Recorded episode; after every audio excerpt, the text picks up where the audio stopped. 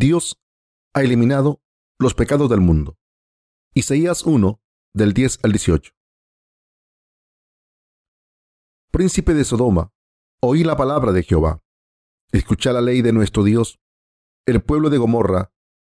¿Para qué me sirve, dice Jehová, la multitud de vuestros sacrificios? Hastiado estoy de holocaustos, de carneros y de cebo de animales gordos. No quiero sangre de bueyes, ni de ovejas, ni de machos cabrios. ¿Quién demanda esto de vuestras manos cuando venís a presentaros delante de mí para hollar mis atrios? No me traigáis más vana ofrenda. El incienso me es abominación. Luna nueva, día de reposo. El convocar asambleas, no lo puedo sufrir. Son iniquidad. Vuestras fiestas solemnes Vuestras lunas nuevas y vuestras fiestas solemnes las tiene aborrecidas mi alma. Me son gravosas, cansado estoy de soportarlas. Cuando extendáis vuestras manos, yo os esconderé de vosotros mis ojos. Asimismo, cuando multipliquéis la oración, yo no oiré. Llenas están de sangre vuestras manos. Lavaos y limpiaos. Quitad la iniquidad de vuestras obras de delante de mis ojos. Dejad de hacer lo malo. Aprended a hacer el bien busca el juicio, restituí el agraviado, haced justicia al huérfano, ampará a la viuda. Venid luego, dice Jehová, y estemos a cuenta. Si vuestros pecados fueren como la grana, como la nieve serán emblanquecidos. Si fueren rojos como el carmesí, vendrán a ser como blanca lana. No tenemos nada de lo que alardear ante la presencia de Dios. Lo que tenemos que hacer es llevar a cabo su obra justa, como nos lo pida. Hoy quiero predicar un sermón sobre el pasaje de las escrituras de hoy, continuando el sermón que compartí con ustedes ayer. Hablé del libro del Éxodo y el libro de Primera de Reyes, sobre el hecho de que los israelitas sustituyeron a Dios con becerros de oro y los adoraron en vez de a Dios. Y como resultado la ira de Dios cayó sobre ellos y fueron destruidos. La palabra de Isaías, capítulo 1, que hemos leído hoy, es la misma enseñanza que que la de la palabra que compartí ayer. Los israelitas, tanto del rey del sur como del norte, tomaron estos becerros de oro como sus dioses y los adoraron en el templo, ofreciendo sacrificios un par de veces al año según la estación. Adoraron a estos becerros incluso el día de la expiación, y Dios no pudo tolerar sus pecados más cuando los vio. Los israelitas establecieron a estos becerros de oro como sus dioses, quemaron incienso y ofrecieron holocaustos a estos becerros de oro. Queridos hermanos santos, ¿cómo pudo pasar esto? Sin embargo, esta ofrenda tan horrenda se hizo oficial para los israelitas. Este servicio de adoración se hizo oficial así. Adorar a becerros de oro se convirtió en una tradición para los descendientes de Israel. Está escrito, oí cielos y escucha tierra, porque habla Jehová. Crié hijos y los engrandecí, y ellos se rebelaron contra mí. El buey conoce a su dueño, y el asno el pesebre de su señor. Israel no entiende, mi pueblo no tiene conocimiento. Oh gente pecadora, pueblo cargado de maldad. Generación de malignos, hijos depravados, dejaron a Jehová, provocaron a ira al santo de Israel. Se volvieron atrás. Isaías 1, del 2 al 4. Por tanto, Isaías el profeta regañó a los israelitas con furor porque los israelitas habían abandonado al Señor. Esto significa que lo habían llamado mentiroso. Los israelitas habían sustituido a Dios con becerros de oro. En aquel entonces, los israelitas adoraron a Dios con los sacerdotes que habían establecido y adoraron también a un becerro de oro. Así que Dios dijo, ¿Para qué me sirve, dice Jehová, la multitud de vuestros sacrificios? Hastiado estoy de holocaustos de carneros y de cebo de animales gordos. No quiero sangre de bueyes, ni de ovejas, ni de machos cabrios. Isaías 1:11. Dios no podía soportar que los israelitas se presentaran ante él y le cortaran el cuello a los corderos o machos cabrios, pusieran la sangre en los cuernos del altar de los holocaustos, cortaban su carne en trozos y la quemasen en el altar de los holocaustos.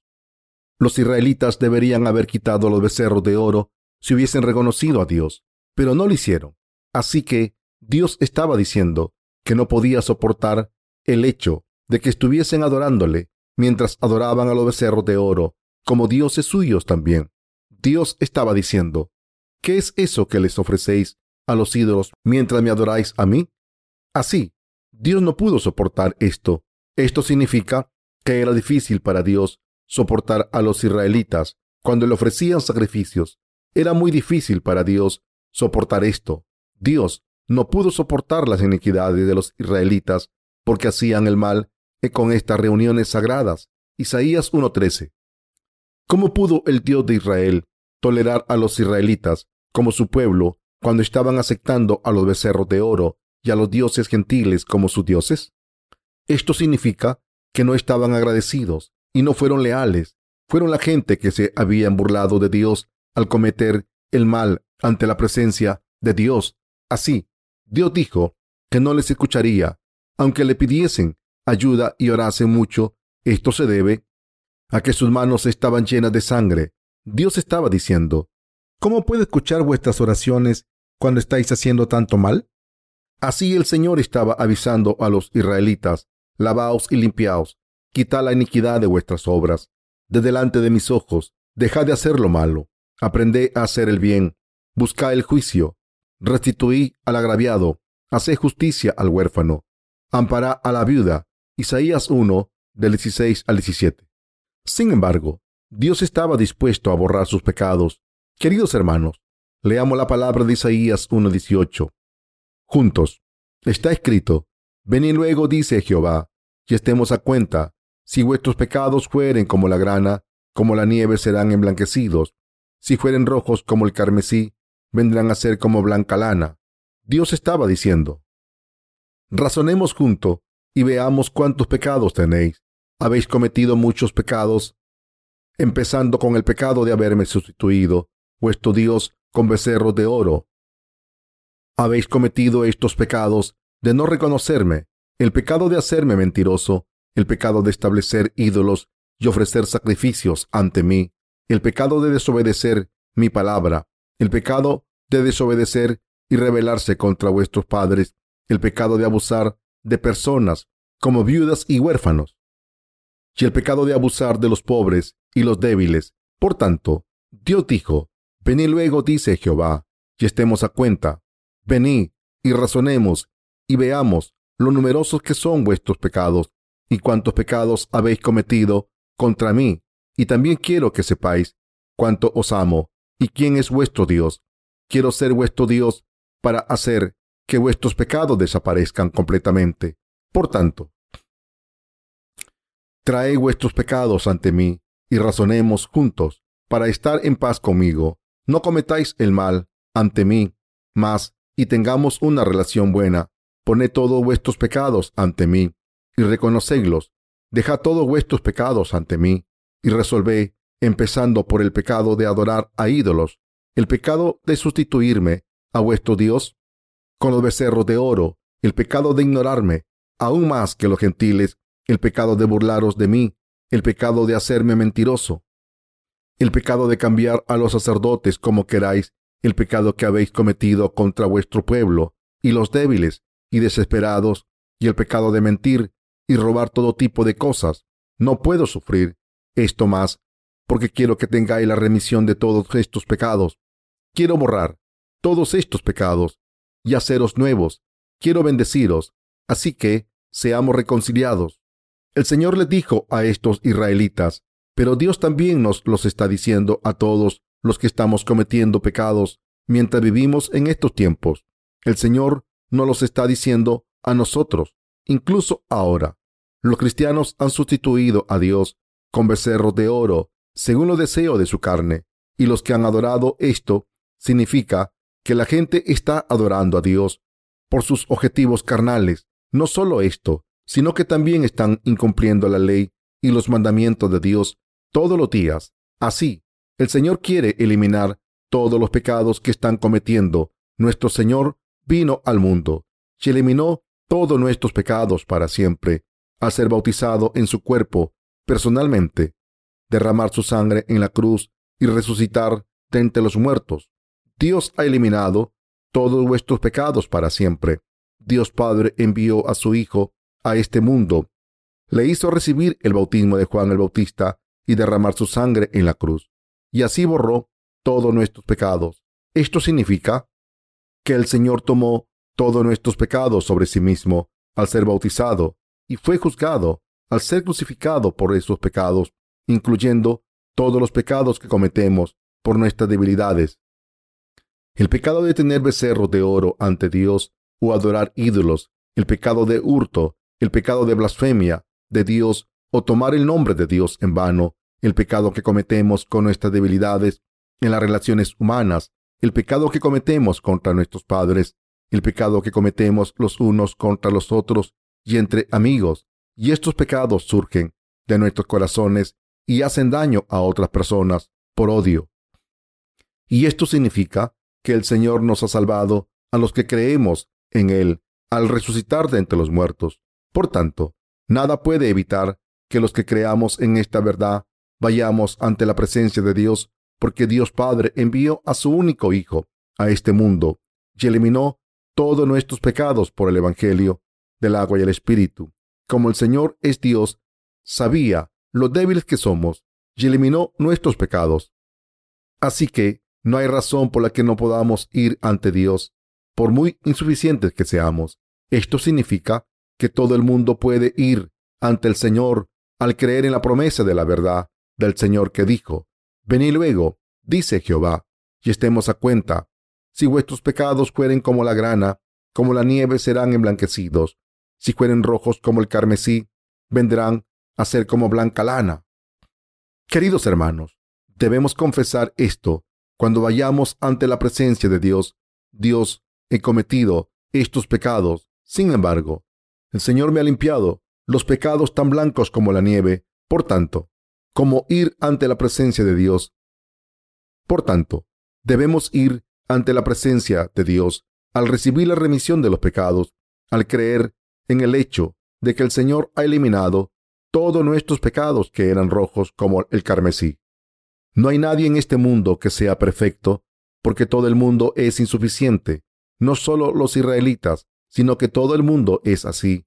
Si los israelitas fuesen así, entonces la gente que vive en esta era del Nuevo Testamento es así también. Esto se debe a que la palabra del Antiguo Testamento se escribió para ayudarnos a entender a nosotros los que vivimos en esta era del Nuevo Testamento. Por tanto, cuando vamos ante la presencia de Dios, cuando creemos en Jesucristo, el Hijo de Dios Padre, como nuestro Salvador, y cuando queremos recibir la remisión de nuestros pecados de Dios, debemos aprender cómo Jesucristo eliminó todos nuestros pecados e ir ante la presencia de Dios creyendo en esto. Podemos alcanzar esta bendición de Dios al aprender y creer en el Evangelio del agua y el Espíritu. Cuando nuestra fe es así, el corazón de Dios se llena de luz y nuestros corazones también. Por esta razón, Dios está dando esta palabra a toda la humanidad. Por tanto, todo el mundo debe conocer a Jesucristo el único Hijo de Dios Padre, quien se ha convertido en nuestro Salvador, y debemos conocer esta perfecta salvación al creer en la justicia de Dios. Debemos comer la carne de Jesús y beber su sangre para recibir la remisión de sus pecados y volver a la vida. Está escrito, Jesús les dijo, de cierto, de cierto os digo, si no coméis la carne del Hijo del Hombre y bebéis su sangre, no tenéis vida en vosotros. El que come mi carne y bebe mi sangre tiene vida eterna, y yo le resucitaré en el día postrero, porque mi carne es verdadera comida y mi sangre es verdadera bebida. El que come mi carne y bebe mi sangre, en mí permanece, y yo en él. Como me envió el Padre viviente, y yo vivo por el Padre, asimismo, el que me come, él también vivirá por mí. Este es el pan que descendió del cielo, no como vuestros padres comieron el maná y murieron. El que come de este pan vivirá eternamente. Juan 6, 53 al 58. Está escrito en San Juan 6, 56. Jesús le dijo, De cierto, de cierto digo, si no coméis la carne del Hijo del Hombre y bebéis su sangre, no tenéis vida en vosotros. El Señor siguió diciendo, El que come mi carne y bebe mi sangre, tiene vida eterna, y yo le resucitaré en el día postrero. Juan 6:54. Jesús nos está diciendo, come su carne y bebe su sangre. ¿Por qué nos dice Jesús continuamente que comamos la carne de Jesús y bebamos su sangre? ¿Quiere que seamos caníbales? Jesús es el Hijo de Dios Padre y el Dios Santo. Entonces, ¿por qué nos sigue diciendo que debemos comer su carne y beber su sangre? Jesús dijo acerca de sí mismo, Yo soy el pan de vida que viene del cielo. Esto significa que Jesús vino a este mundo para darnos el pan de vida y hacernos recibir la vida nueva al comer este pan de vida. El Señor está diciendo que ha venido como el pan de vida para salvar nuestras almas, que han muerto a causa de nuestros pecados.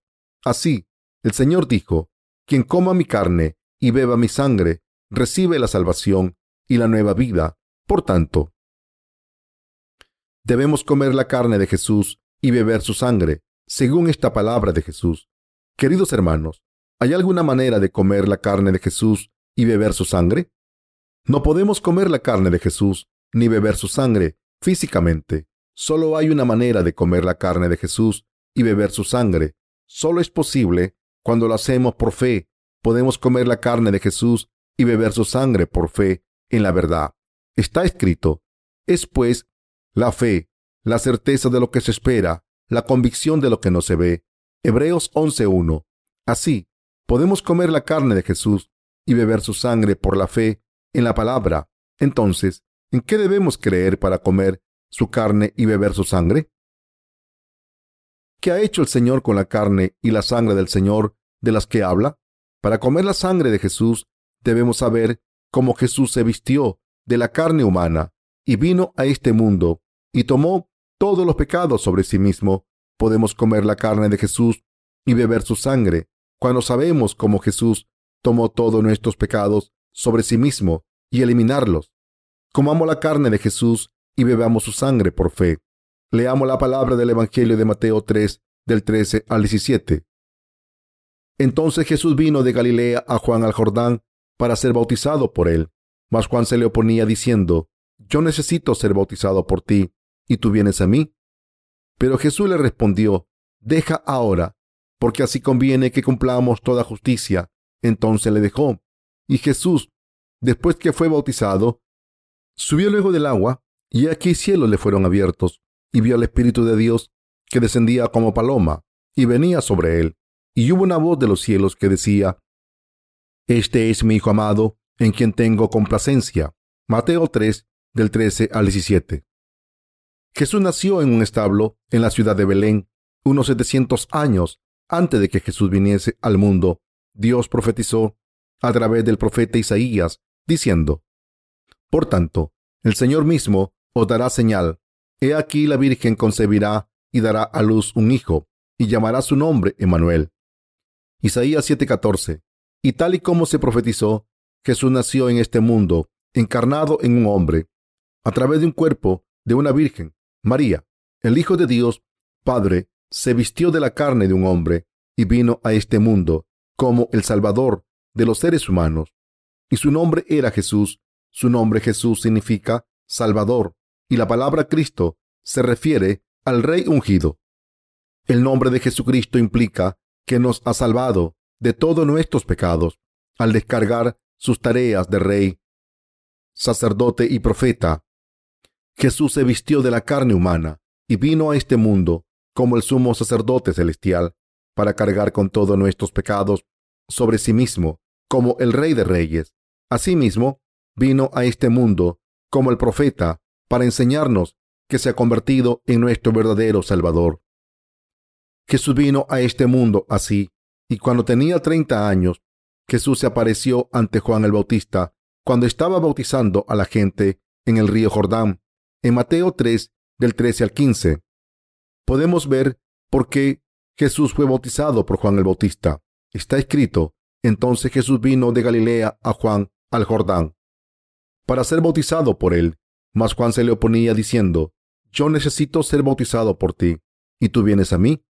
Pero Jesús le respondió, deja ahora porque así conviene que cumplamos toda justicia. Entonces le dejó. Mateo 3, del 13 al 14. En aquel entonces, Juan el Bautista se negó al principio cuando Jesús le pidió que le bautizase. Juan el Bautista ya sabía que Jesús es Dios y el Salvador y que era una persona humilde comparada con él. Así al principio, Juan el Bautista tenía miedo de bautizar a Jesús y se negó a hacerlo.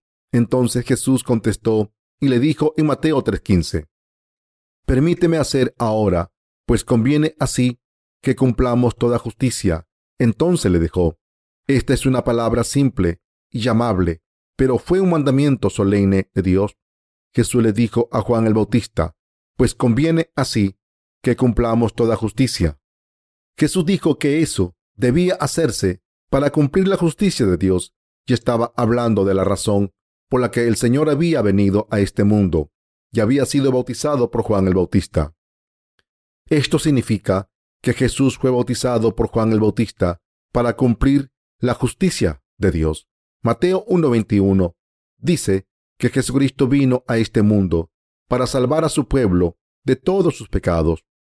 Queridos hermanos, toda la gente del mundo ha sido creada a imagen y semejanza de Dios y todas estas personas disfrutarán de la vida eterna. La humanidad ha caído en el pecado y la muerte al dejarse engañar por Satanás. Pero en realidad esto fue permitido bajo la providencia de Dios. La voluntad de Dios Padre para nosotros es hacernos disfrutar de la vida eterna como hijos de Dios Padre. Jesucristo, el Hijo de Dios Padre, había venido a este mundo según esta voluntad de Dios Padre para cumplir este plan. Por tanto, recibimos la remisión de los pecados si conocemos la obra justa que Jesucristo ha cumplido.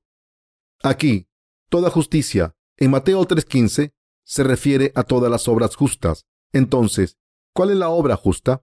Se refiere al bautismo que Jesús recibió de Juan el Bautista para tomar los pecados del mundo sobre sí mismo. En nuestras expresiones comunes diarias hablamos de recibir el bautismo del agua, el bautismo del dinero o incluso el bautismo de fuego. El bautismo significa tener algo vertido por todo el cuerpo. Hace tiempo no había sistema de alcantarillado como ahora. Solíamos coger agua de un contenedor de caucho grande y después de utilizarla para lavar los platos, la arrojábamos a la carretera. A menudo, la gente que iba de camino al trabajo o a la escuela era salpicada con agua sucia. Esto es exactamente lo que significa bautismo con agua sucia. Y es una expresión que se sigue utilizando hoy en día.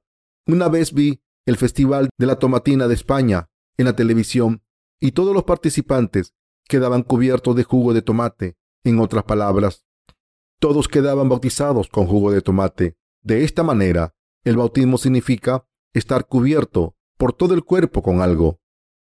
Entonces, ¿por qué recibió Jesús el bautismo de Juan el Bautista?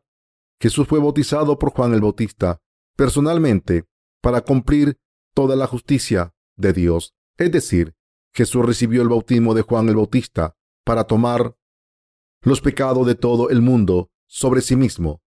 Entonces, ¿cómo tomó Jesús todos los pecados del mundo sobre sí mismo? Juan el Bautista era un siervo escogido por Dios. Dios lo envió a pasar todos los pecados de la humanidad a Jesús. En otras palabras, fue enviado a bautizar a Jesús. Este Juan el Bautista era la persona que Dios envió a este mundo como representante de la humanidad. En resumen, era el representante de la humanidad que fue enviado para pasar todos los pecados del mundo a Jesús al bautizarle. En el Antiguo Testamento podemos ver que solo los descendientes de Aarón podían convertirse en sumos sacerdotes y que este sumo sacerdote representaba a todos los israelitas cuando pasaban sus pecados anuales al chivo expiatorio el día de la expiación. Levítico 16, 20 al 22. De la misma manera, Juan el Bautista fue establecido como representante de toda la humanidad, que pasaría los pecados de toda la humanidad a Jesús. Esta verdad está claramente escrita en Mateo 11, del 11 al 14. De cierto os digo, entre los que nacen de mujer, no se ha levantado otro mayor que Juan el Bautista, pero el más pequeño en el reino de los cielos, mayor es que él. Desde los días de Juan el Bautista hasta ahora, el reino de los cielos sufre violencia y lo violento lo arrebatan. Porque todos los profetas y la ley profetizaron hasta Juan, y si queréis recibirlo, él es aquel Elías que había de venir. Por otro lado, Dios prometió enviar a su Hijo en la carne humana de un Salvador, y Dios envió a su Hijo para eliminar todos los pecados de los seres humanos, como lo prometió. Y Jesucristo es la persona que Dios envió a este mundo. Según su promesa, Dios Padre envió a su Hijo a este mundo e hizo que su Hijo tomase todos los pecados de la humanidad sobre sí mismo para ser bautizado por Juan el Bautista. Así, Jesús fue bautizado por Juan el Bautista. Por tanto, la escena en la que Jesús recibió el bautismo aparece aquí en Mateo 3, 15, 16. Pero Jesús le respondió, deja ahora, porque así conviene que cumplamos toda justicia. Entonces le dejó. Y Jesús, después que fue bautizado, subió luego del agua.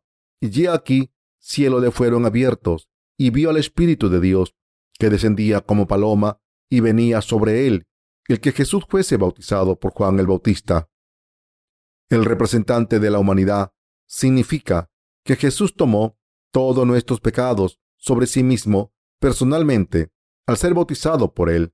En el Antiguo Testamento había una ley establecida por la que el sumo sacerdote pasaba los pecados anuales de los israelitas al chivo expiatorio mediante la imposición de manos sobre un animal y según esta ley, Jesús pudo tomar todos los pecados del mundo sobre sí mismo para siempre al recibir el bautismo voluntariamente de Juan el Bautista.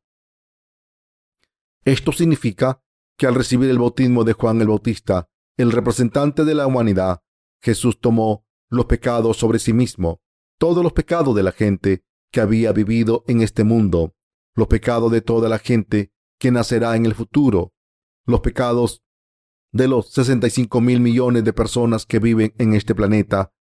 Jesús tomó todos los pecados de mañana, los pecados de hace 10 años, los pecados de hace 100 años y todos los pecados hasta el fin de la tierra. Jesús fue bautizado por Juan el Bautista voluntariamente para tomar sobre sí mismo los pecados de todas las personas, sin excepción, hasta el fin del mundo. En aquel entonces, Jesús recibió el bautismo de Juan el Bautista en el río Jordán para tomar todos nuestros pecados para siempre. Entonces, cuando Jesús fue bautizado y entró en el agua y salió inmediatamente del agua, la Biblia dice lo siguiente, y Jesús, después que fue bautizado, subió luego del agua, y he aquí, cielos le fueron abiertos, y vio al Espíritu de Dios que descendía como paloma y venía sobre él. Y hubo una voz de los cielos que decía, Este es mi Hijo amado, en quien tengo complacencia. Mateo 3, del 16 al 17. Esta voz del cielo dijo, Este es mi Hijo amado, en quien tengo mi complacencia. Esto significa que Dios Padre estaba tan complacido porque toda la justicia se había cumplido cuando su Hijo Jesús tomó todos los pecados de la humanidad sobre sí mismo al ser bautizado por Juan el Bautista el representante de toda la humanidad según su voluntad. Dios Padre estaba tan lleno de gozo porque su Hijo Jesús obedeció su voluntad. Queridos hermanos, podríamos haber recibido la salvación de nuestros pecados si Jesús no hubiese obedecido el plan de Dios Padre, aunque Jesús es el Hijo de Dios. Dios Padre le dijo a su Hijo que tomase todos los pecados de este mundo sobre sí mismo al ser bautizado pero nuestros pecados no habrían sido eliminados si Jesús no hubiese obedecido la voluntad del Padre. Entonces, Dios Padre estaba complacido porque su Hijo Jesucristo vino a este mundo y fue bautizado para tomar sobre sí mismo los pecados de la humanidad y obedeció la palabra de Dios Padre.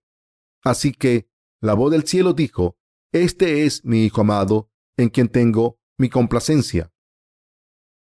En otras palabras, esto significa que Jesús, quien recibió el bautismo de Juan el Bautista, ahora es el Hijo de Dios y que mientras que los humanos solo cometemos pecados durante toda la vida, Jesús, el Dios y el Hijo de Dios Padre, tomó todos nuestros pecados sobre sí mismo para siempre al recibir el bautismo.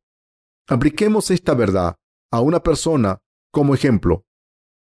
Todos los pecados fueron pasados a Jesucristo todos los pecados desde el momento en que una persona es creada en el vientre materno y desde el momento en que nace desde la cuna hasta el momento en que nace la persona, hasta que va a la tumba y hasta el momento en que da el último suspiro. Hay muchos seres humanos que viven y mueren en este mundo, y el Señor cargó con todos los pecados de hasta la última persona que viva y muera en este mundo al ser bautizado en el río Jordán. Queridos hermanos, habrá un final en este mundo en algún momento. Por tanto, el Señor creará unos cielos y una tierra nueva para los que hayamos recibido la remisión de los pecados al creer en el Evangelio del agua y el Espíritu y vivamos allí. Por tanto, podemos comer la carne de Jesús por fe al creer en el bautismo que recibió. ¿Por qué fe podemos comer la carne de Jesús? Podemos comer su carne al creer que Jesús tomó todos nuestros pecados sobre sí mismo mediante su bautismo. Somos una persona que han cometido y cometerán muchos pecados ante la presencia de Dios, pero nuestro Señor recibió el bautismo de Juan el Bautista para cargar con todos esos pecados sobre sí mismo. Nuestros pecados han sido pasados a la carne de Jesús, porque Jesús recibió el bautismo. Jesús fue bautizado por Juan el Bautista para cargar con todos los pecados. Voy a explicarles esta verdad de manera ilustrativa. Imaginemos que soy Juan el Bautista. Jesús es este micrófono y este pañuelo son los pecados del mundo. Cuando Juan el Bautista fue al río Jordán, puso las manos sobre Jesucristo, como ahora yo estoy poniendo las manos sobre este micrófono. Entonces, todos los pecados fueron pasados a Jesucristo a través de los brazos y manos de Juan el Bautista. De la misma manera en que este pañuelo ha pasado al micrófono a través de mis brazos y manos, así Nuestros pecados, todos los pecados de la humanidad, han sido pasados a Jesús a través de la imposición de manos de Juan el Bautista. Queridos hermanos, deben creer en esto. Comemos la carne de Jesús y bebemos su sangre cuando creemos en la verdad del Evangelio del agua y el Espíritu. Jesús dijo que podemos tener vida solo si comemos su carne y bebemos su sangre. Por tanto, los que creemos en esto podemos comer la carne de Jesús y beber su sangre. Cualquiera puede comer la carne de Jesús por fe. En el pasaje de las escrituras de hoy, Dios dijo, Venid luego, dice Jehová, y estemos a cuenta. Si vuestros pecados fueren como la grana, como la nieve serán emblanquecidos. Si fueren rojos como el carmesí, vendrán a ser como blanca lana. Isaías 1:18. Dios pudo decir esto porque nuestro Señor tomó todos los pecados del mundo cuando fue bautizado, incluyendo todos mis pecados, todos sus pecados y todos nuestros pecados que cometeremos hasta que muramos. Nuestro Señor nos ha dado la verdadera salvación. Nuestros pecados están escritos en las tablas de nuestras conciencias. Jeremías 17.1. Y todos estos pecados han sido pasados a Jesús a través de Juan el Bautista, que es nuestro representante, el siervo escogido por Dios Debemos comer la carne de Jesús.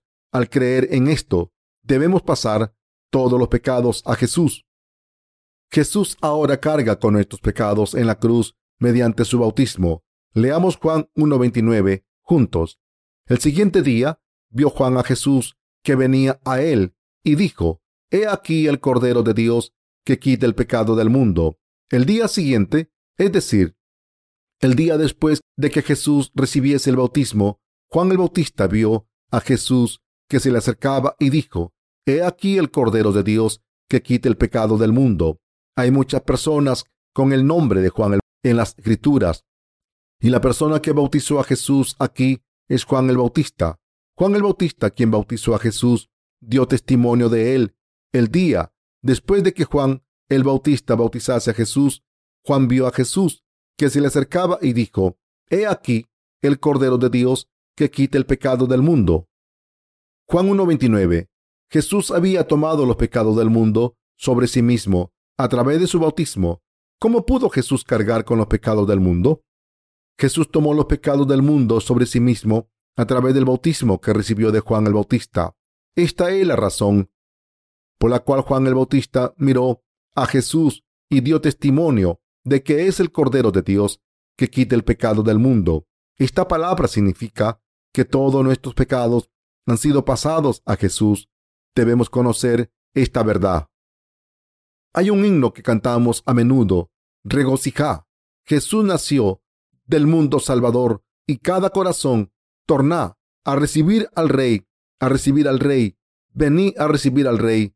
Como la letra de este villancico, Jesús vino a este mundo y tomó sobre sí mismo todos nuestros pecados mediante el bautismo, es decir, los pecados que cometemos en este mundo, los pecados que cometemos desde nuestra concepción y los pecados que cometemos hasta que morimos y vamos a la tumba. Esta es la prueba de la palabra de que los pecados del mundo han sido pasados a Jesús. Juan el Bautista dio testimonio. He aquí el Cordero de Dios que quita el pecado del mundo. Juan 1.29. Aquí, el pecado del mundo se refiere a todos los pecados desde el momento en que Dios creó a la humanidad y todos los pecados que la humanidad cometerá hasta el fin de los tiempos en este mundo. Así, declaramos que los pecados del mundo fueron pasados a Jesús en el momento en que Jesús recibió el bautismo de Juan el Bautista, y esto es exactamente lo que significa que todos los pecados de la humanidad fueron pasados a Jesús y toda la justicia se cumplió. Está escrito, deja ahora, porque así conviene que cumplamos toda justicia. Entonces le dejó. Mateo 3:15. Todos nuestros pecados y todas nuestras faltas que hemos cometido en este mundo y que cometeremos mientras vivamos fueron pasados a Jesús. ¿Lo entienden? Queridos hermanos, cometeremos pecados mañana. ¿No es así? ¿Cometeremos pecados o no? Sí que lo haremos. Probablemente hay algunas personas que se decidan a no hacer nada malo mañana, pero no hay ni una sola persona en este mundo que sea perfecta, aún en sus pensamientos, aunque hayamos decidido no cometer pecados miles de veces. ¿Cuál es el resultado? Ha sido siempre en vano. Sin embargo, todos los pecados que hemos cometido hasta ahora han sido pasados a Jesús. Esta es la razón por la que recibimos a Jesús como Salvador de la humanidad. Por tanto, debemos creer en la carne de Jesús cuando creemos en Él. Debemos creer que Jesús, al ser bautizado, recibió sobre su cuerpo todos nuestros pecados y los pecados de la gente de este mundo, y que cargó con todos los pecados del mundo en la cruz. Fue crucificado, derramó su sangre y murió en la cruz, diciendo, está acabado. Juan 19:30. Y debemos creer que Jesús se convirtió en nuestro Salvador al ser resucitado de entre los muertos al tercer día. Esta es la fe de comer la carne de Jesús y beber su sangre. Así, mientras Jesús estaba en este mundo, dijo que quien coma su carne y beba su sangre tiene vida eterna. Queridos hermanos, si todavía no creen en el Evangelio del agua y el Espíritu, irán al infierno. Por mucho que vayan a la iglesia, sus corazones se marchitan cuando hay pecados. En sus corazones no pueden ir ante la presencia de Dios si no tienen pecados, porque sus almas están oscurecidas. Aunque oren, Dios no les contesta y no pueden orar a Dios con confianza si quieren. ¿Por qué? Porque sus pecados les separan de Dios. Por tanto, debemos creer en el hecho de que Jesús tomó todos nuestros pecados sobre sí mismo para siempre al recibir el bautismo de Juan el Bautista y llevó los pecados del mundo hasta la cruz y los eliminó diciendo, está acabado. Debemos creer en la carne y la sangre de Jesús. Debemos creer que Jesús tomó todos nuestros pecados por su bautismo y derramó su sangre en nuestro lugar para entregar su vida por nosotros en la cruz y darnos vida nueva. Así, al creer en el Evangelio del agua y el Espíritu, hemos recibido la vida eterna. Mientras recibimos la remisión de los pecados, al mismo tiempo, ahora tenemos la vida eterna por fe, aunque seamos insuficientes. Por tanto, damos gracias a Dios Padre, quien nos ha dado la remisión de los pecados al creer en la carne y la sangre de Jesús. Nos hemos convertido en personas sin pecados, como hijo de Dios, aunque seamos insuficientes en muchos aspectos. Hemos seguido al Espíritu Santo por fe al creer en el Evangelio del agua y el Espíritu. Hemos seguido a Dios al creer en el Señor que nos salvó por su carne y sangre y por tanto podemos vivir dando aún más gracias. Esta es la razón por la que Dios nos dijo, venid luego, dice Jehová, y estemos a cuenta, si vuestros pecados fueren como la grana, como la nieve serán emblanquecidos. Si fueren rojos como el carmesí, vendrán a ser como blanca lana. Isaías 1:18. El Señor dijo aquí, si fueren rojos como el carmesí, vendrán a ser como blanca lana. Y esto significa que nuestro Señor ha eliminado todos nuestros pecados mediante su sangre y carne. Los israelitas habían traído a los becerros de oro y los habían puesto en el lugar de Dios, adorándolos como sus dioses. Pero Dios estaba diciendo que nuestro Señor ha eliminado incluso esos pecados. Y este pasaje de las Escrituras puede aplicarse a nosotros también. Dios está diciendo que quiere razonar con nosotros sobre cuánto hemos pecado y ver si los pecados que hemos cometido son más grandes o más pequeños que todos los pecados que ha borrado. Queridos hermanos, el Señor ha eliminado todos nuestros pecados para siempre. El libro de Romanos habla de lo mismo. Leamos el libro de Romanos, Romanos 5 del 12 al 17. Dice, Por tanto, como el pecado entró en el mundo por un hombre, y por el pecado la muerte, así la muerte pasó a todos los hombres, por cuanto todos pecaron. Pues antes de la ley había pecado en el mundo, pero donde no hay ley, no se inculpa de pecado.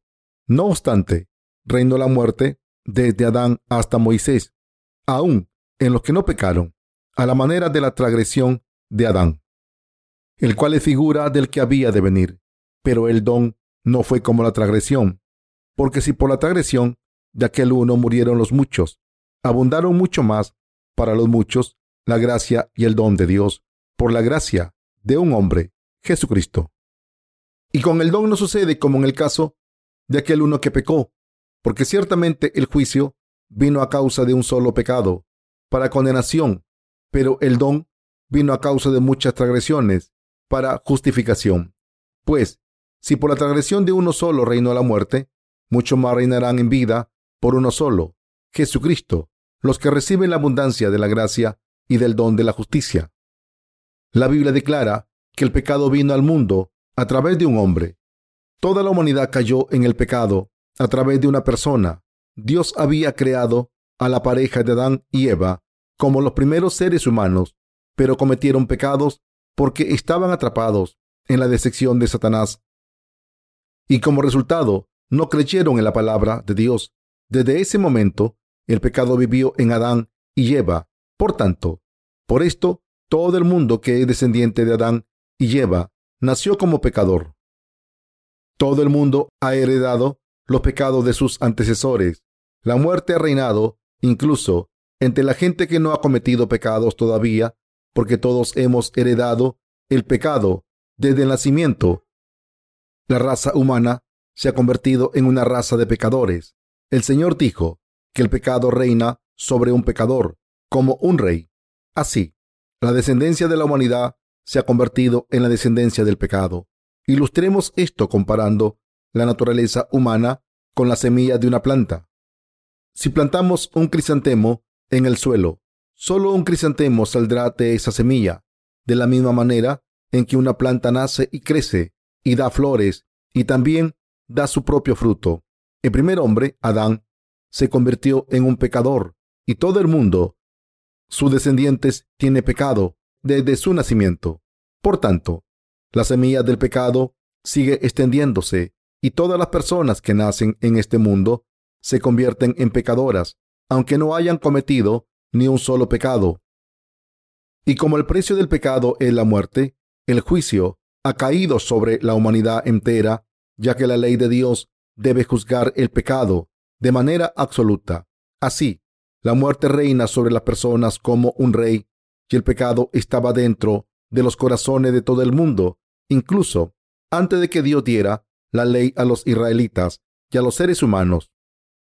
Sin embargo, no consideraron el pecado como pecado cuando no conocía la ley de Dios.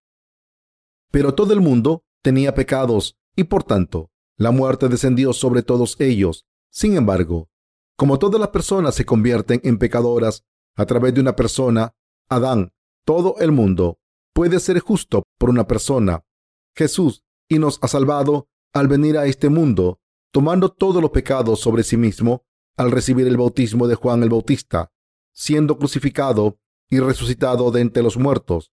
Esto significa que todos los pecados de la raza humana han sido eliminados, porque todos nuestros pecados han sido pasados a Jesucristo y pagados por su bautismo y derramamiento de sangre. Adán nos pasó el pecado a sus descendientes, pero Jesús vino a este mundo y se convirtió en nuestro Salvador al ser bautizado, morir en la cruz y ser resucitado de entre los muertos. De esta manera, Jesús eliminó todos nuestros pecados. Así, somos los que no tenemos pecados si creemos en Jesús como el Salvador que vino por el agua y la sangre. Primero de Juan 5, del 6 al 8. El que una persona esté sin pecados o no depende de si la persona cree en el Evangelio del agua y el Espíritu. Podemos ser salvados de todos nuestros pecados solo al creer en la palabra del Evangelio del agua y el Espíritu. Jesucristo es el tema central de esta palabra y su Evangelio puede resumirse de la siguiente manera. Jesucristo vino a este mundo y cumplió la obra justa de borrar todos los pecados del mundo al ser bautizado por Juan el Bautista, cargar los pecados del mundo en la cruz, ser crucificado y derramar su sangre en la cruz para luego resucitar de nuevo, nos convertimos en personas sin pecados al creer en la obra justa de salvación de Jesús. Recibimos la remisión de los pecados al creer en el hecho de que Jesús ha eliminado todos nuestros pecados y los ha hecho tan blancos como la lana y la nieve. Dios Padre planeó borrar nuestros pecados a través de su Hijo, y el Hijo de Dios vino a este mundo según la voluntad del Padre y se convirtió en nuestro Salvador al hacer toda la obra justa de eliminar todos nuestros pecados, al tomarlos sobre sí mismo al ser bautizado. Crucificado y resucitado de entre los muertos, Dios Padre envió a su Hijo a este mundo y eliminó todos nuestros pecados para siempre mediante el Evangelio del agua y el Espíritu para salvar a toda la humanidad. Por tanto, nos hemos convertido en personas sin pecados al creer en esto. Ahora, quien crea en este camino de salvación quedará limpio de todos sus pecados para siempre. Aunque seamos insuficientes, todos nuestros pecados han sido eliminados al creer en la salvación de Jesucristo. Nos convertimos en personas sin pecados. Esta es la bendición de la remisión de los pecados que Dios nos ha dado a los seres humanos. Esta es la bendición de nacer de nuevo que Jesús nos da. Recibimos la remisión de los pecados al creer en esta verdad en nuestros corazones. Aunque no paguemos dinero por ella, debemos aceptar esta verdad de salvación con gratitud, por fe, de esta manera. Dios Padre, no tengo nada bueno ante ti, pero creo que tú has enviado a tu Hijo a este mundo para eliminar mis pecados porque me amas y has pasado todos mis pecados a tu Hijo. Tú has juzgado a tu Hijo en mi lugar al hacer que fuese crucificado y muriese en la cruz y nos ha salvado a los que creemos que ha resucitado a tu Hijo de la destrucción y los pecados. Estoy muy agradecido, soy insuficiente, pero creo en ti, mi Dios, con gratitud. Acepto el Evangelio del agua y el Espíritu en mi corazón. No puedo hacer nada ante ti, mi Dios. Lo único que tengo que hacer es tener fe que acepte el amor y la justicia de Dios con mi corazón. Acepto tu amor, mi Dios. Gracias, Dios. Queridos hermanos, aceptamos el don de la salvación que Dios nos ha dado al confesar esta fe verdadera. De esta manera, aceptar el Evangelio del agua y el Espíritu en nuestros corazones es la fe que nos permite recibir la salvación. No hagan que el que da gratuitamente se avergüence de sus manos. Supongamos que una persona quiere hacer un regalo y que es un regalo muy valioso. Sin embargo, estaría bien que la persona que recibe el regalo pensase que debe pagar el regalo y después recibirlo? Estaría insultando a la persona que le dio el regalo. De la misma manera, Dios ha preparado el don para nosotros. Dios dice, he preparado este don de salvación para todos nosotros, para poder eliminar todos vuestros pecados. He enviado a mi Hijo a este mundo, pasando todos vuestros pecados a mi Hijo, juzgando a mi Hijo en vuestro lugar, haciendo morir a mi Hijo en vuestro lugar y resucitando a mi Hijo de la muerte para daros la vida eterna. Mi Hijo tomó todos vuestros pecados sobre sí mismo de manera justa y los eliminó al ser juzgado por esos pecados. Mi Hijo es la garantía de que todos vuestros pecados han sido eliminados. A través de mi Hijo os doy este don de salvación que ha eliminado todos vuestros pecados. Recibí este don. Cuando Dios nos habla de esta manera, debemos decir, sí, gracias Señor. Estoy muy agradecido y creer en esto y aceptarlo con acción de gracias y obediencia. Entonces, Dios estará complacido con nosotros por creer en su palabra. Hemos tenido una relación incómoda con Dios por culpa de los pecados que se interpusieron entre Él y nosotros. Pero esta relación incómoda es restaurada cuando aceptamos este don de salvación de Dios. Debemos creer en el Evangelio del agua y el Espíritu para cambiar esta relación incómoda entre Dios y nosotros. Dios nos ha hecho hijos suyos. Los seres humanos mueren después de haber vivido en este mundo, pero viviremos de nuevo después de morir y viviremos con Dios eternamente en su reino. Por eso nos salvó Dios. El don de la salvación que Dios nos ha dado es diferente al pecado heredado de Adán.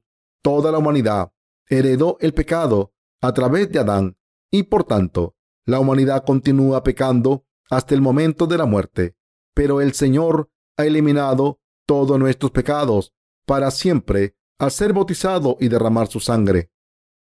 Nos convertimos en pecadores desesperados si entendemos lo que nos dice la ley de Dios. Si una persona intenta convertirse en una persona justa, cumpliendo la ley, debe pedir perdón a Dios continuamente si comete un pecado de nuevo, incluso después de haber orado por perdón por los pecados que acaba de cometer. Cometemos pecados continuamente desde que nacemos hasta que morimos y el pecado nos molesta. Sin embargo, recibimos la remisión de los pecados para siempre si aceptamos en nuestros corazones el don de la salvación que Dios Padre nos dio para eliminar todos nuestros pecados a través de su Hijo Jesús. Los seres humanos estamos cometiendo pecados continuamente hasta que morimos, pero el Señor eliminó todos nuestros pecados para siempre mediante el Evangelio del agua y el Espíritu. Por tanto, si aceptamos en nuestros corazones este don de salvación que Dios Padre nos ha dado a través de su Hijo, la salvación eterna se cumple para siempre y el efecto de esta salvación dura eternamente. La salvación que el Señor nos ha dado es eterna. Nuestros pecados nos molestan continuamente, pero Dios hace que la bendición de esta salvación que nos dio mantenga a los creyentes continuamente. Aquí está la gran diferencia. ¿Han sufrido continuamente mientras eran pecadores?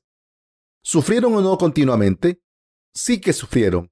Entonces, ¿qué ocurre cuando aceptan el Evangelio del agua y el Espíritu en sus corazones? Que disfrutan del gozo de la salvación continuamente. El que el Señor haya borrado los pecados del mundo es una de las mejores noticias del mundo. El que Jesús cumpliese toda justicia al ser bautizado por Juan el Bautista. No es algo que se puede o no pueda creer. El Evangelio del agua y el Espíritu es la verdad que debemos creer absolutamente. El Señor dijo, Yo soy el camino y la verdad y la vida. Nadie viene al Padre sino por mí. Juan 14, Podemos recibir la remisión de los pecados solo a través de la fe que cree en la justicia de Dios e ir al reino de Dios por fe. El Evangelio del agua y el Espíritu es la verdad de la salvación para toda la humanidad. Jesús vino a este mundo y nos salvó al recibir el bautismo de Juan el Bautista. Ser crucificado y resucitar de entre los muertos. El Evangelio del agua y el Espíritu es la verdad eterna de la salvación. Es la verdad que no cambia durante toda la eternidad. Las escrituras dicen que una persona que ha recibido la salvación por fe es una persona que ha recibido la nueva vida. Jesús vino a este mundo y se convirtió en nuestro Salvador al ser bautizado por Juan el Bautista, ser crucificado y resucitado de entre los muertos. Ahora, quien reconozca el Evangelio del agua y el Espíritu y acepte esta salvación en su corazón, recibe la salvación de sus pecados, también recibirán la remisión de los pecados y la vida eterna. Si creen en que todos sus pecados han sido pasados a Jesús y que Jesús tomó todos sus pecados a través de su bautismo y el juicio en la cruz. Ahora, quien haya recibido la verdadera remisión de los pecados a través de la justicia de Jesús no morirá eternamente, porque está escrito, el que come de este pan vivirá eternamente. Juan 6:58. Jesús también dijo, el que come mi carne y bebe mi sangre tiene vida eterna, y yo le resucitaré en el día postrero. Juan 6:54. Nuestros cuerpos y almas mueren una vez, pero vivirán de nuevo. Una persona que cree en el Evangelio del agua y el Espíritu ha recibido la vida eterna. La vida eterna es la bendición mayor entre todas las bendiciones. Hace unos días, uno de los cantantes de pop más famosos de Corea murió de un ataque al corazón repentino. El otro día vi la noticia en la televisión y sus amigos conocidos fueron a prestar sus respetos. Nuestros corazones estaban tan llenos de tristeza cuando vimos a esta gente llorar. Su relación podría haber sido la más bella de todas mientras estaban vivos, pero lloraban porque estaba muerto. Una persona muerta no tiene nada que decir y no hay felicidad para los muertos. Está escrito, y de la manera que está establecido para los hombres, que mueran una sola vez y después de esto el juicio. Hebreos 9:27.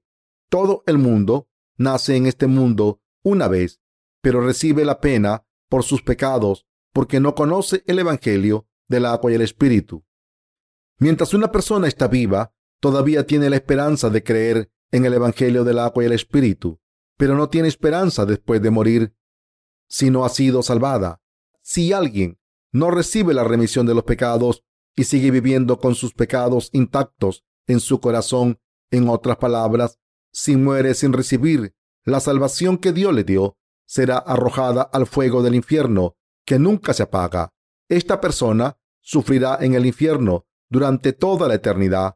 Esta no es una noción que salga de los pensamientos humanos, sino una verdad eterna. Por tanto, cuando una persona muere, después de vivir en este mundo, todas sus amistades lloran por la muerte de esa persona.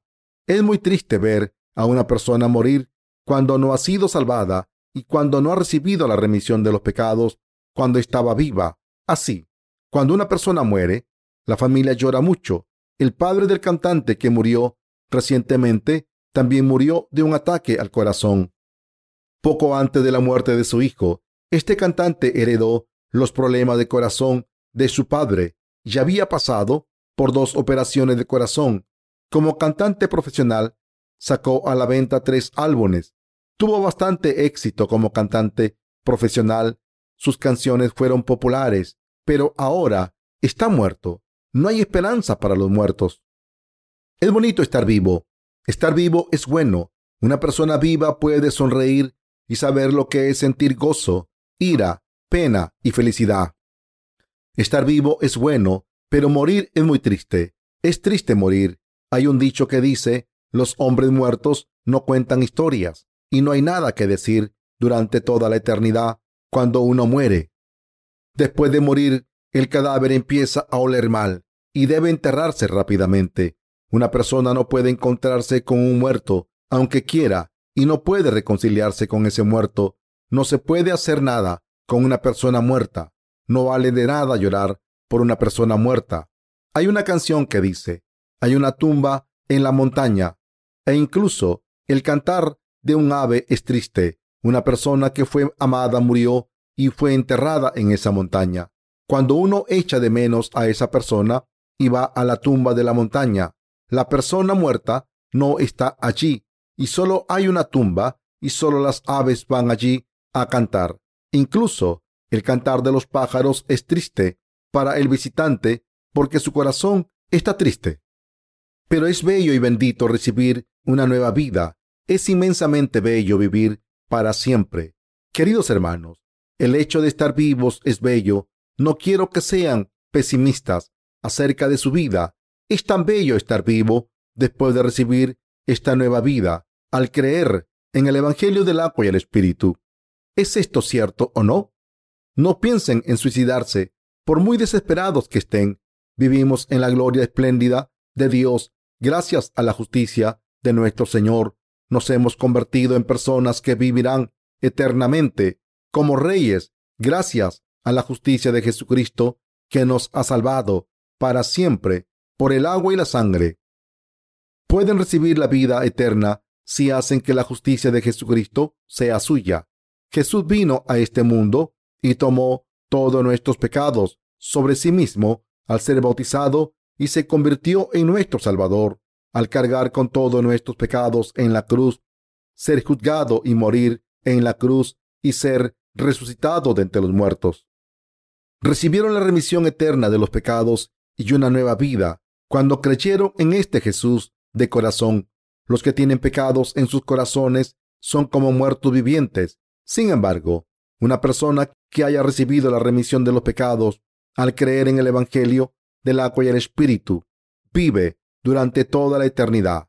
Así debemos comer la carne de Jesús y beber su sangre por fe. Leamos la palabra del libro de Hebreos 10 del 9 al 18. Y diciendo luego, He aquí que vengo, oh Dios, para hacer tu voluntad. Quítalo primero para establecer esto último. En esa voluntad somos santificados mediante la ofrenda del cuerpo de Jesucristo, hecha una vez para siempre.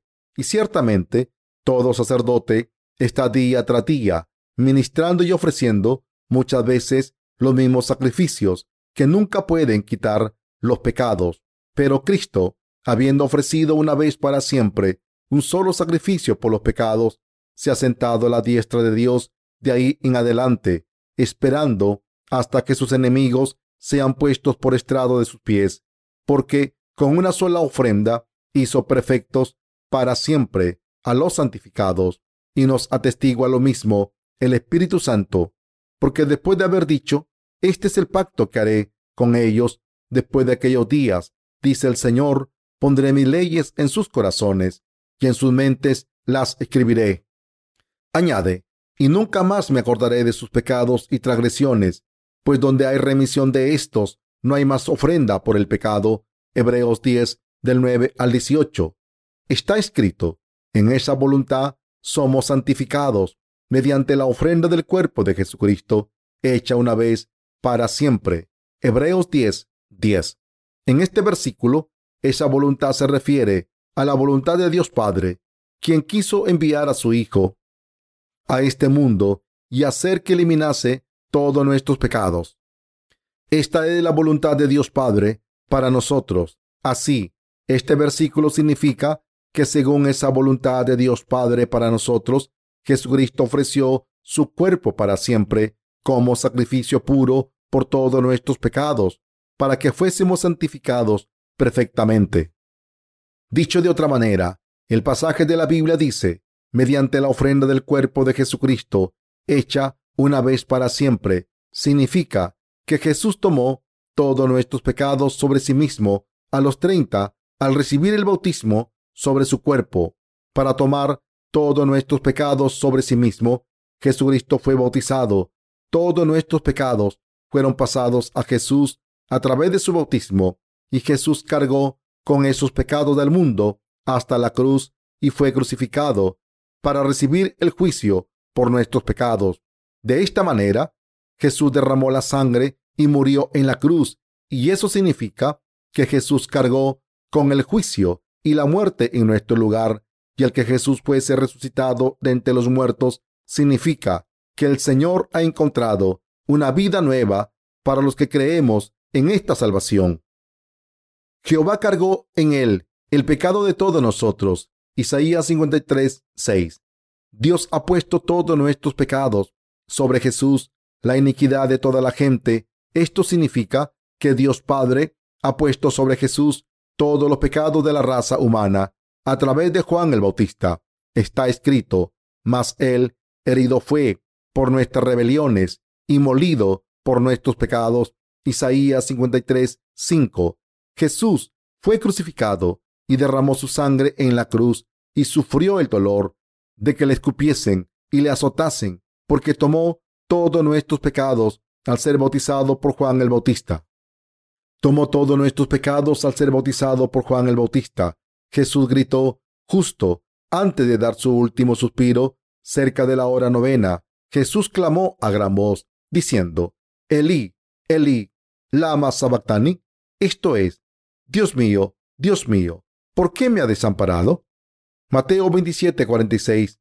Esto nos demuestra claramente que nuestro Señor sufrió el dolor de la condena de los pecados de los seres humanos, como Jesús tomó todos los pecados de este mundo sobre sí mismo mediante su bautismo. Dios Padre tuvo que juzgar a Jesús aunque es el único Hijo de Dios Padre. Así, esto significa que Dios Padre tuvo que juzgar a su Hijo porque tomó todos los pecados de la humanidad sobre sí mismo al recibir el bautismo de Juan el Bautista. Por tanto, Dios Padre apartó la cara de su Hijo y le juzgó a su Hijo. Sufrió mucho dolor.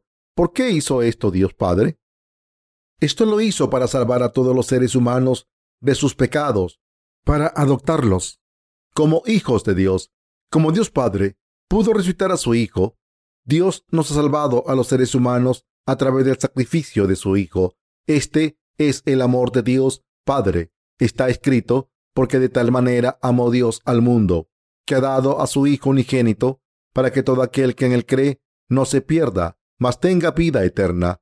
Juan 3:16. Jesús tomó todos nuestros pecados sobre sí mismo al ser bautizado por Juan el Bautista y fue crucificado hasta morir en la cruz y eliminó todos nuestros pecados para siempre y nos hizo santos al ser resucitado. Queridos hermanos, ¿creen en esta verdad? Está escrito, y ciertamente todo sacerdote está día tras día ministrando y ofreciendo muchas veces los mismos sacrificios que nunca pueden quitar los pecados. Hebreos 10, 11. Una persona no puede ser salvada perfectamente mediante el sacrificio del Antiguo Testamento, espiritualmente hablando. Los pecados no se borran cuando cometemos pecados a diario y ofrecemos oraciones de penitencia al Señor y le pedimos perdón a diario. El precio del pecado es la muerte. Esta es la ley de Dios. Una persona debe recibir el juicio absolutamente. Si comete pecados, debe morir para pagar el precio del pecado. Sin embargo, para salvarnos de todos los pecados del mundo, Dios Padre envió a su Hijo perfecto a este mundo y le pasó todos los pecados para siempre mediante el bautismo y los eliminó eternamente. Dios Padre no nos salvó con la sangre de machos cabrios y becerros, sino con la sangre de su Hijo. Hebreos 9:12. El Señor ha borrado todos nuestros pecados eternos para siempre.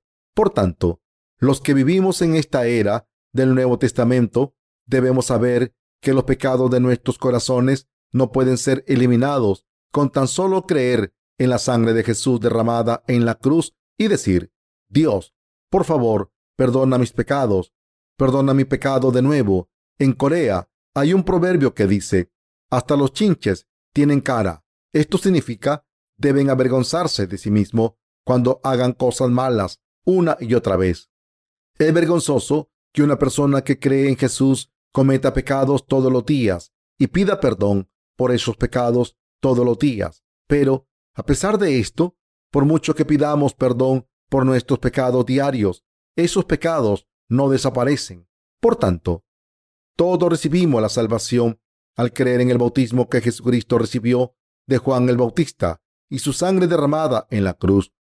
Dios nos dijo, está siempre gozosos, orad sin cesar, da gracias en todo, porque esta es la voluntad de Dios para con vosotros en Cristo Jesús. Primera de Tesalonicenses 5, del 16 al 18.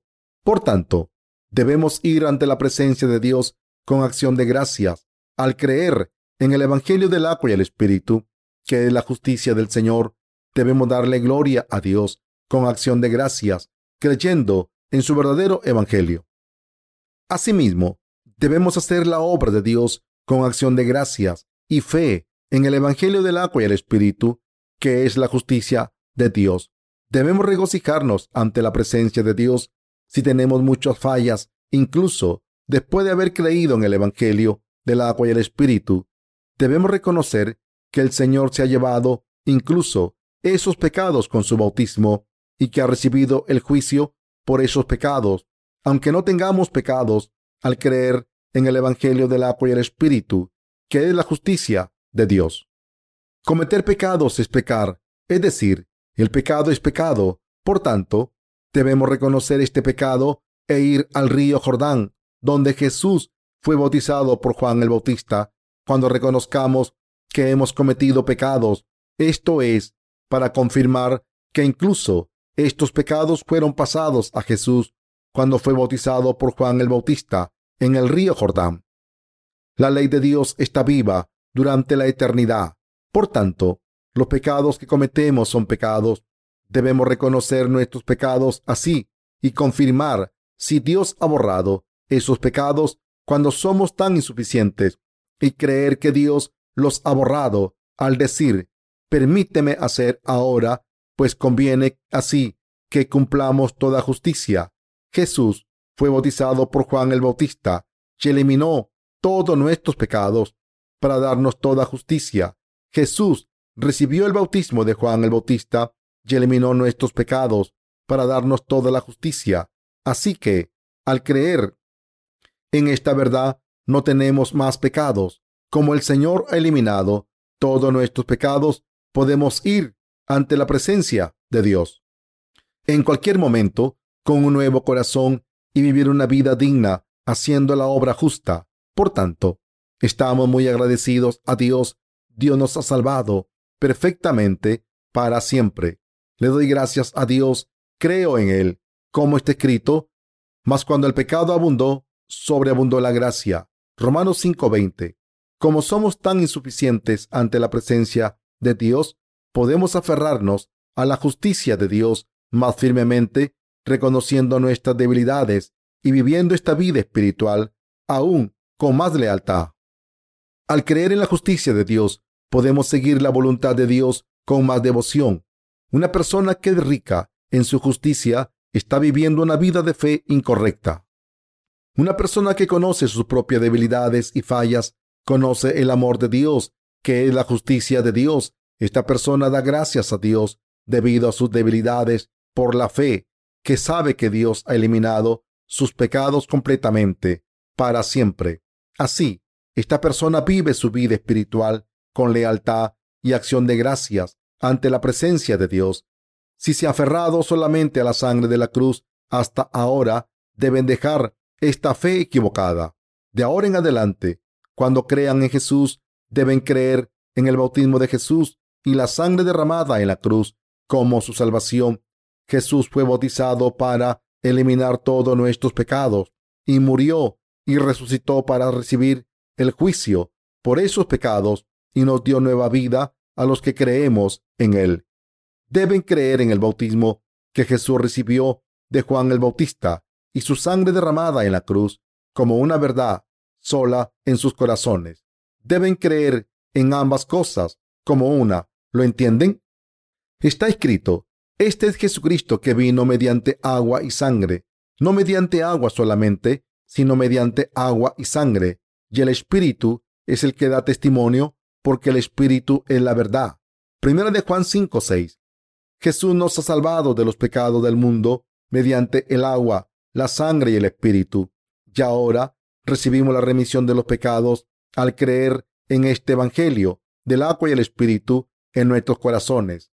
Ahora podemos comer la carne de Jesús y beber su sangre al creer en esta verdad. Sin embargo, es bastante penoso que muchas personas que creen en Jesús en estos tiempos crean solamente en la sangre de Jesús derramada en la cruz. Es bastante insensato que estén llorando todos los días sin saber que Jesús tomó sobre sí mismo todos sus pecados al ser bautizado. Así, siguen solamente los deseos de su carne hablando espiritualmente, acaban adorando a becerros de oro y como resultado no pueden recibir la bendición de la remisión de los pecados en sus corazones. Entonces, no pueden estar agradecidos al Señor. Sin embargo, ¿qué nos dice la palabra acerca del tratamiento de nuestros pecados? La Biblia dice, no ha hecho con nosotros conforme a nuestras iniquidades, ni nos ha pagado conforme a nuestros pecados. Porque como la altura de los cielos sobre la tierra, engrandeció su misericordia sobre los que le temen, cuánto está lejos el oriente del occidente. Hizo alejar de nosotros nuestras rebeliones. Salmo 103 del 10 al 12. Está escrito, pero Cristo, habiendo ofrecido una vez para siempre un solo sacrificio por los pecados, se ha sentado a la diestra de Dios de ahí en adelante, esperando hasta que sus enemigos sean puestos por estrado de sus pies, porque con una sola ofrenda hizo perfectos para siempre a los santificados. Hebreo 10 del 12 al 14.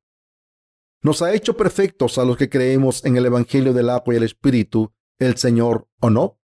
Jesús tomó todos nuestros pecados sobre sí mismo perfectamente, para siempre, al recibir el bautismo y borrar todos esos pecados, derramando su sangre. ¿Ha eliminado Dios todos estos pecados o no? Sí, los ha borrado. Por tanto, el Dios Trinitario es el Dios misericordioso para nosotros, es el Dios santo, es el Dios del amor, es el buen Dios, es el Dios justo, es el Dios de la justicia. El Señor nos salvó de los pecados del mundo así. Por otro lado, nuestros pecados no serían eliminados, aunque creyésemos en Él durante la eternidad. Si el Señor no hubiese tomado nuestros pecados al recibir el bautismo, entonces, aunque el Señor muriese en la cruz cien veces, ¿qué tendría eso que ver con nuestros pecados? El que Dios sea justo significa que es muy justo. El Señor tomó todos nuestros pecados sobre sí mismo al ser bautizado por Juan el Bautista, el representante de la humanidad, y murió en la cruz para eliminar nuestros pecados. Y esto significa que el Señor se convirtió en nuestro Salvador al morir y resucitar de entre los muertos. Deben creer en la justicia de este Señor justo.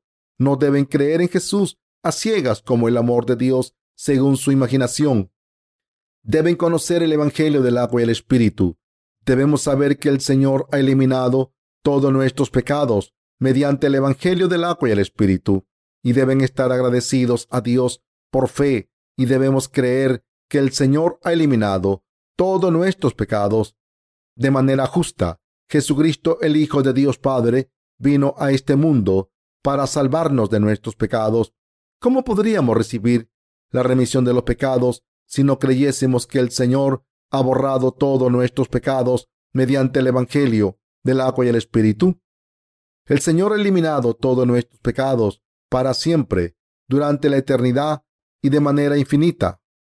El Señor tomó sobre sí mismo todos nuestros pecados, los pecados que cometemos desde que nacemos hasta que morimos, para siempre, al ser bautizado y se convirtió en nuestro Salvador al ser crucificado y resucitar de entre los muertos para siempre. ¿Creen en esto? Creo en el amor de Dios y la justicia de Dios al mismo tiempo. Creo de verdad. Por eso estoy feliz. Es maravilloso que estoy feliz y es tan bueno. Estoy muy agradecido. Está escrito en la palabra y nos atestigua lo mismo el Espíritu Santo, porque después de haber dicho, este es el pacto que haré con ellos después de aquellos días, dice el Señor, pondré mis leyes en sus corazones y en sus mentes las escribiré. Hebreos 10 del 15 al 16. Cada persona tiene una mente y un corazón.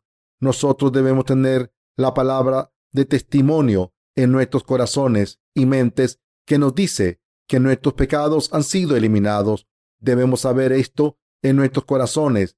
Debemos creerlo en nuestros corazones. Debemos saber en nuestros corazones y en nuestras mentes que teníamos pecados, pero todos fueron pasados a Jesús cuando fue bautizado. El bautismo de Jesús es el elemento indispensable para cumplir la justicia de Dios. Por tanto, si no conocemos la justicia de Dios, no podemos creer en Jesús correctamente porque no tendremos un conocimiento claro de lo que es la salvación. Algunas personas creen que debemos creer y no tenemos que entender específicamente. Pero solo creer en Jesús a ciegas, sin el conocimiento de la verdad, no es una fe verdadera. Esta es una fe supersticiosa. Esta no es la fe verdadera. La fe verdadera se establece solamente sobre la verdad. El Señor dijo, y conoceréis la verdad, y la verdad os hará libres. Juan 8:32. Este versículo significa que debemos conocer la verdad del Evangelio del agua y el Espíritu. Por tanto, al entender y creer en el Evangelio del agua y el Espíritu en nuestros corazones y nuestros pensamientos, debemos saber que todos nuestros pecados han sido eliminados. ¿Lo entienden? ¿Creen en este verdadero Evangelio? Cuando conocemos y creemos en esta verdad del Evangelio del agua y el Espíritu, basado en la palabra de Dios, la verdad se organiza en nuestros corazones y pensamientos. Está escrito, añade, y nunca más me acordaré de sus pecados y transgresiones, pues donde hay remisión de estos, no hay más ofrenda por el pecado. Hebreos 10, del 17 al 18. ¿Necesitan otras ofrendas para eliminar sus pecados ahora que Jesucristo ha eliminado todos sus pecados para siempre? No, no necesitan hacer más ofrendas para sus pecados. ¿Todavía tienen pecados en sus corazones? No tienen pecados. Toda la gente de este mundo no tiene pecados y cree. Jesús ha eliminado todos los pecados del mundo. Sin embargo, la gente tiene pecados en sus corazones porque no lo sabe. La gente está siendo engañada por el diablo. Por eso cree que está viviendo en agonía y desesperación. El Señor ha eliminado todos nuestros pecados y por tanto nos ha hecho vivir con gozo y acción de gracias. Así hemos podido vivir con ayuda y las bendiciones de Dios mientras oramos al Señor. Creo en el Señor, no tenemos nada más que decir y lo único que tenemos que hacer es dar testimonio del Evangelio del agua y el Espíritu. Y una persona que escuche este Evangelio verdadero no tiene nada que hacer sino creer en él. La gracia de la salvación de Dios es tan inmensa que es más profunda que el océano y más alta que el cielo. La gracia de la salvación del Señor es inmensa. Una nave espacial rusa subió al cielo y la señorita Soyun Lee, la primera astronauta de Corea, iba en esa nave. ¿Llegaría esa nave al final del cielo si no parase? No habría fin si la nave siguiese subiendo durante la eternidad. La gracia de la salvación de Dios es más alta que este cielo. Es justa. La salvación del Señor no sería razonable si solo borrase los pecados de unas personas y no de otras. El Señor ha eliminado todos los pecados de la gente por igual mediante el Evangelio del agua y el Espíritu.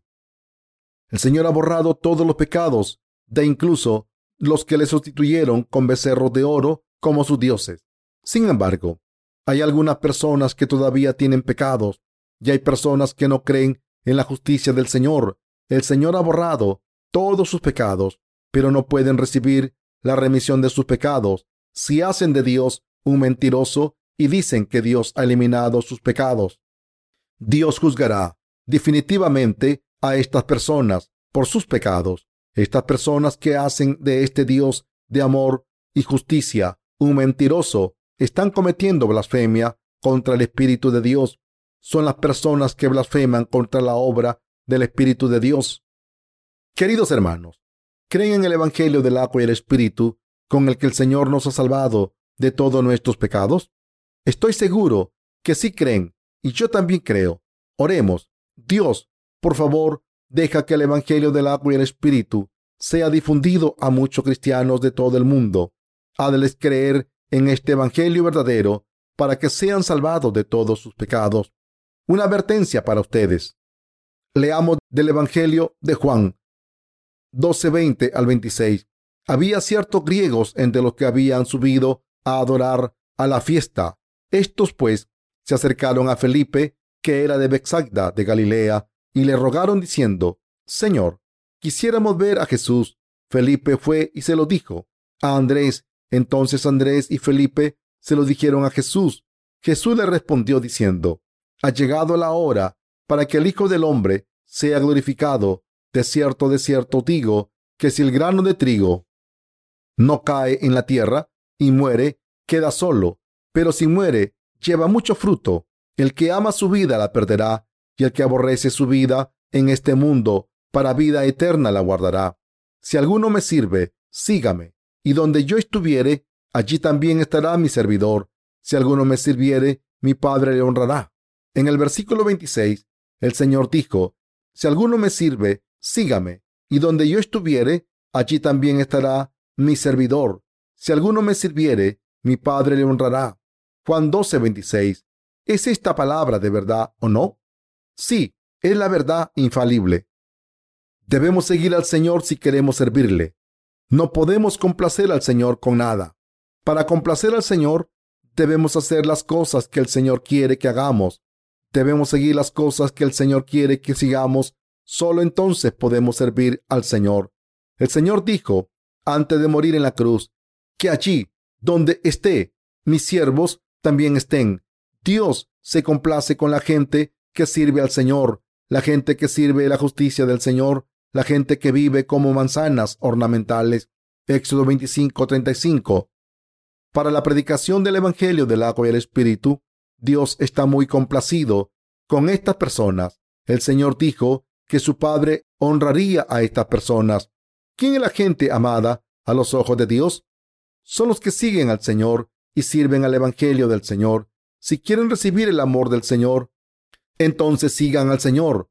Para ello, hagan la obra que complace al Señor con la iglesia de Dios. Entonces serán honrados por el Señor. Ser honrados significa ser amados por el Señor, ser bendecidos por el Señor y ser cuidados por el Señor.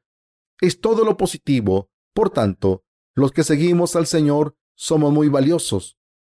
El Señor dijo, De cierto, de cierto digo, que si el grano de trigo no cae en la tierra y muere, queda solo, pero si muere, lleva mucho fruto. Juan 12, 24.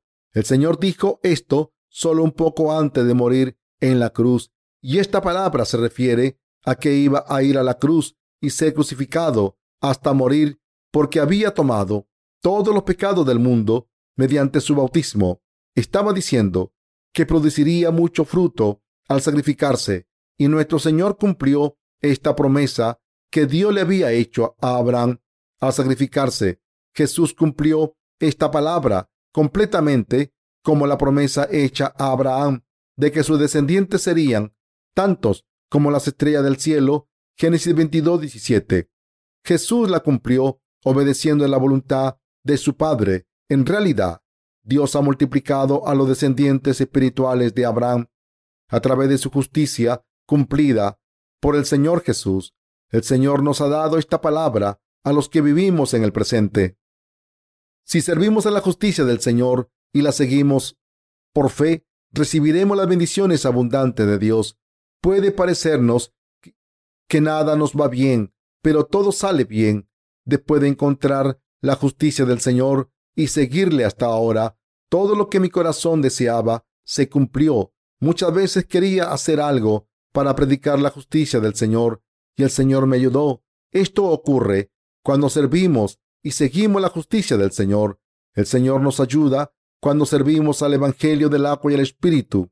Están pensando, hemos servido al Evangelio tanto hasta ahora que nuestras lenguas se van a salir de la boca, pero el pastor debe estar diciendo que debemos trabajar aún más, ya que está hablando del fruto que daremos en el futuro. Esto es lo que nos está diciendo hoy. Sé lo que va a decir a continuación. Ustedes están pensando esto, ¿verdad? Es verdad. Hemos servido al Señor diligentemente en circunstancias adversas. Aunque estábamos cansados, seguimos orando al Señor y le servimos con lealtad y continuaremos sirviendo al Señor en el futuro. Entonces, el Señor nos ayudará como nos ha ayudado hasta ahora. El Señor lo arregla todo, nos dará aún más. Los científicos nos dicen que el nivel del agua del océano incrementará 6 metros si el glaciar del Polo Norte se derrite. Y dicen que el 1.3 ya se ha derretido, solo queda 2.3 y dicen que se derretirá más rápidamente. Los científicos han averiguado que tardará en derretirse entre 30 y 50 años, pero ahora han corregido este cálculo y dicen que serán entre 20 y 30 años, pero ahora están pensando que pasará aún antes. Pero a pesar de esta advertencia, la gente de este mundo se casa, come y bebe y siguen viviendo feliz, como nos dicen las escrituras. El Señor nos dijo en las escrituras que el día de la destrucción vendrá sobre nosotros como en los días de Noé. Pero la gente no está interesada en estas cosas. Sin embargo, solo tenemos que predicar el Evangelio un poco más. Somos los últimos trabajadores que trabajan como manzanas decorativas. Éxodo 25, 34 al 37. Para la obra de predicar el Evangelio en este mundo, en el futuro habrá muchos descendientes de Abraham por todo el mundo que escucharán este Evangelio del agua y el Espíritu que estamos predicando y del que estamos dando testimonio. Por tanto, multitud de personas volverán como hijos del Señor en los últimos días. Están muy cansados, ¿verdad? Sus cuerpos están tan cansados mientras sirven al Evangelio que a veces pienso que debería aprender medicina tradicional coreana para curarles con hierbas y remedios medicinales. Yo he sufrido mucho por culpa de mi úlcera, así que he estado tomando medicinas occidentales durante 10 años. No me he puesto bien a pesar de tomar estos medicamentos recetados por el hospital y cuando como siento como si estuviese masticando arena. Es muy incómodo comer y me siento muy débil. Por eso le pido a Dios que me ayudase, y Dios contestó mis plegarias. Ahora estoy mucho mejor, porque uno de mis miembros de nuestra iglesia encontró un remedio con hierbas de la montaña y me hizo una medicina. Me la he estado tomando y es muy buena para mis problemas de estómago. Ahora no me canso, aunque esté predicando durante dos horas. Puedo predicar durante más de tres horas. Puedo predicar durante más de diez horas. Puedo predicar muchas horas aunque ustedes se duerman. Cuando parece haber un problema físico, Dios nos da la mejor medicina. Dios no nos ignora a nosotros ni nuestros problemas físicos. Aquí está el ministro Han Lin Lee. Y este ministro Lee tiene problemas de digestión y no podía comer bien hasta el punto que no podía hacer la obra de Dios. Pero ahora, después de tomarse estas hierbas, el ministro Lee está mucho mejor y puede hacer la obra de Dios bien también. Nuestros antecesores utilizaban las hierbas medicinales, pero la gente de hoy en día ignora estos métodos. Sin embargo, después de tomar esa medicina, he podido digerir bien la comida y estar más fuerte e incluso tengo la cintura más delgada porque he perdido mucha grasa en la zona del estómago. Seguro que aquellos de ustedes que estén más gruesos se habrán sentido interesados por esto. No, es cierto, ayuda a la digestión y da energía. Una persona que no tenga problemas de digestión no lo necesita, pero una persona que sufre indigestión debería tomarse esta medicina. Cuando una persona toma esta medicina para la digestión, le ayuda mucho y además no tiene efectos secundarios. Da energía y ayuda a respirar. Además, también tiene efectos beneficiosos para la piel de las mujeres. Una persona sin problemas de digestión no tiene que tomarse esta hierba, pero si tiene problemas de digestión, deben tomarla. Creo que Dios nos da las medicinas necesarias y otras cosas para servir bien al Evangelio. Según la velocidad de propagación del Evangelio del agua y el Espíritu, este mundo está yendo hacia la destrucción al mismo paso. Las hambrunas han llegado a límites extremos en dos o tres años, el ambiente alimentario será afectado gravemente. El periodo del caballo negro está en pleno efecto ahora. Habrá calamidades irreversibles en este mundo. Cuando llegue el periodo del caballo blanco, en ese momento, estar vivo será un infierno. Cuando llegue ese momento, las catástrofes naturales serán devastadoras y habrá un dictador absolutista que suba al poder. En el presente, Estamos en el periodo de la hambruna. Como está escrito en las escrituras, este es el periodo en el que un puñado de trigo es muy caro Estos tiempos están aquí. Hay muchos factores que se darán juntos al final de los tiempos. De repente, no habrá comida, el nivel del mar subirá, habrá tormentas devastadoras por todo el mundo, habrá terremotos y otros desastres naturales con más frecuencia. Y habrá nuevas epidemias abundantes, habrá desastres naturales como que la luz del sol se hará demasiado fuerte o demasiado débil. Entonces, los corazones de la gente del mundo serán crueles y malvados. Habrá muchos casos de asesinatos todos los días. Cuando esto ocurra, ¿cuánto podrá vivir una persona en este mundo? ¿Cómo podremos sobrevivir? La destrucción del mundo llegará así, como en los tiempos de Noé. La destrucción llegará de repente. Noé hizo el arca como Dios le ordenó y después entró en el arca antes de que empezase el diluvio. Pero el sol se salió y se puso de la misma manera todos los días hasta el día en que llegó el diluvio. Por fin, cuando llegó el día de la destrucción, Dios le dijo a Noé que entrase en el arca primero y después con todos los animales en parejas, y entonces Dios cerró la puerta del arca. Cuando la puerta se cerró, empezaron los truenos y relámpagos, y la lluvia empezó a caer de repente, y llovió así durante cuarenta días. Además de los seres vivos en el arca de Noé, Dios destruyó a toda criatura viviendo fuera del arca sin excepción. La destrucción del mundo entero llegará a este mundo en el futuro cercano, pero esta vez por fuego. No suelo dar sermones acerca de este tema. Ya hablé bastante de esto en el libro del Apocalipsis hace unos años, así que no predico acerca de esto ahora. Es bastante difícil no deprimirse sin hablar de estas cosas. Lo que estoy intentando decir es que el fin del mundo vendrá pronto. Si hacemos esta obra de predicar el Evangelio un poco más, Dios nos bendecirá cuando sirvamos al Evangelio. Entonces, ¿están preocupados los hermanos y hermanas jóvenes de no poder casarse? No se preocupen, hermanos solteros, todos se casarán. Sirvamos al Evangelio del agua y el Espíritu. El Señor dijo que Dios Padre honrará a los que sirven al Señor, como está escrito, los justos vivirán por fe. Romanos 1.17. Si servimos al Evangelio, todo estará bendecido, incluso nuestro corazón, nuestro cuerpo, nuestras familias, nuestro ambiente, etc. Sin embargo, aunque alguien haya nacido de nuevo, si esa persona no sirve al Señor, morirá. Seguramente, esto no es algo que me haya inventado yo. El Señor dijo que estará con el que le sirve con lealtad. El Señor también dijo que Dios Padre honrará a esa persona que sirva al Señor. Por eso queremos vivir la vida que sirve al Señor. ¿Lo entienden? Le doy gracias a Dios. Aleluya.